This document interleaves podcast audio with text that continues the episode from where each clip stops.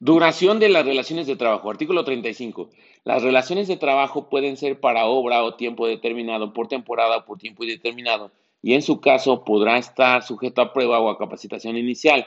A falta de estipulaciones expresas, la relación será por tiempo indeterminado.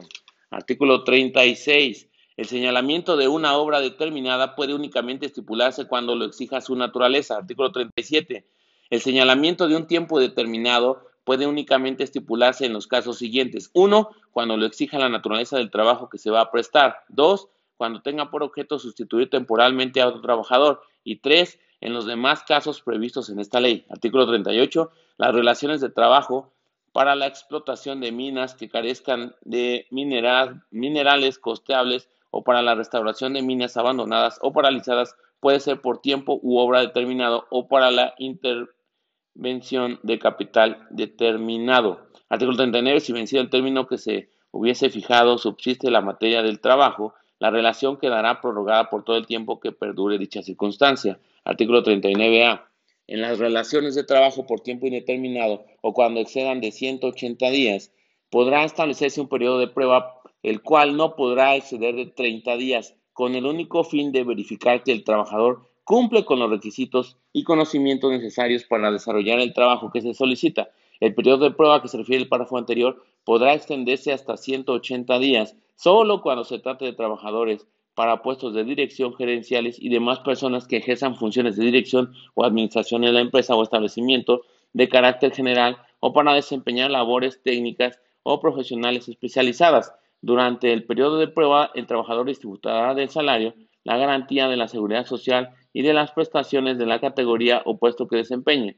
Al término del periodo de prueba, de no acreditar al trabajador que satisface los requisitos y conocimientos necesarios para desarrollar las labores a juicio del patrón, tomando en cuenta la opinión de la Comisión Mixta de Productividad, Capacitación y Adiestramiento de los términos de esta ley, así como la naturaleza de la categoría o puesto, se dará por terminada la relación de trabajo sin responsabilidad para el patrón. Artículo 34, 39b.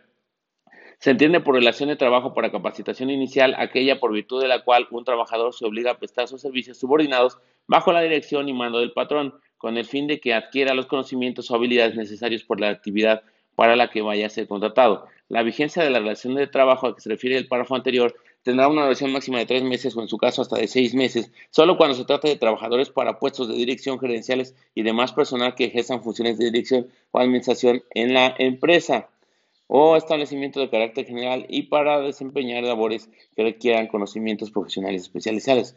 Durante ese tiempo, el trabajador disfrutará del salario la garantía de la seguridad social y de las prestaciones de la categoría o que desempeñe. Al término de la capacitación inicial, de no acreditar competencia del trabajador a juicio del patrón, tomando en cuenta la opinión de la Comisión Mixta de Productividad, Capacitación y Adestamiento en los términos de esta ley, así como la naturaleza de la categoría o puesto, se dará por terminada la relación de trabajo sin responsabilidad para el patrón. Artículo 39c. La relación de trabajo con periodo de prueba o de capacitación inicial se hará constar por escrito garantizando la seguridad social del trabajador.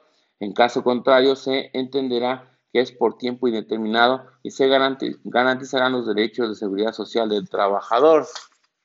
Artículo 39 d.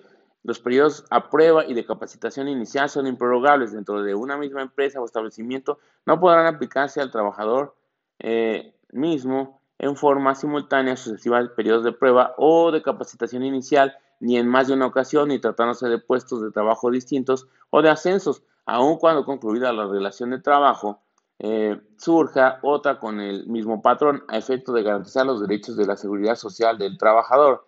Artículo 39e. Cuando concluyan los periodos a prueba o de capacitación inicial y subsista la relación de trabajo, esta se considerará por tiempo indeterminado y el tiempo de vigencia de aquellos se computará para efectos del cálculo de antigüedad. Artículo 39F.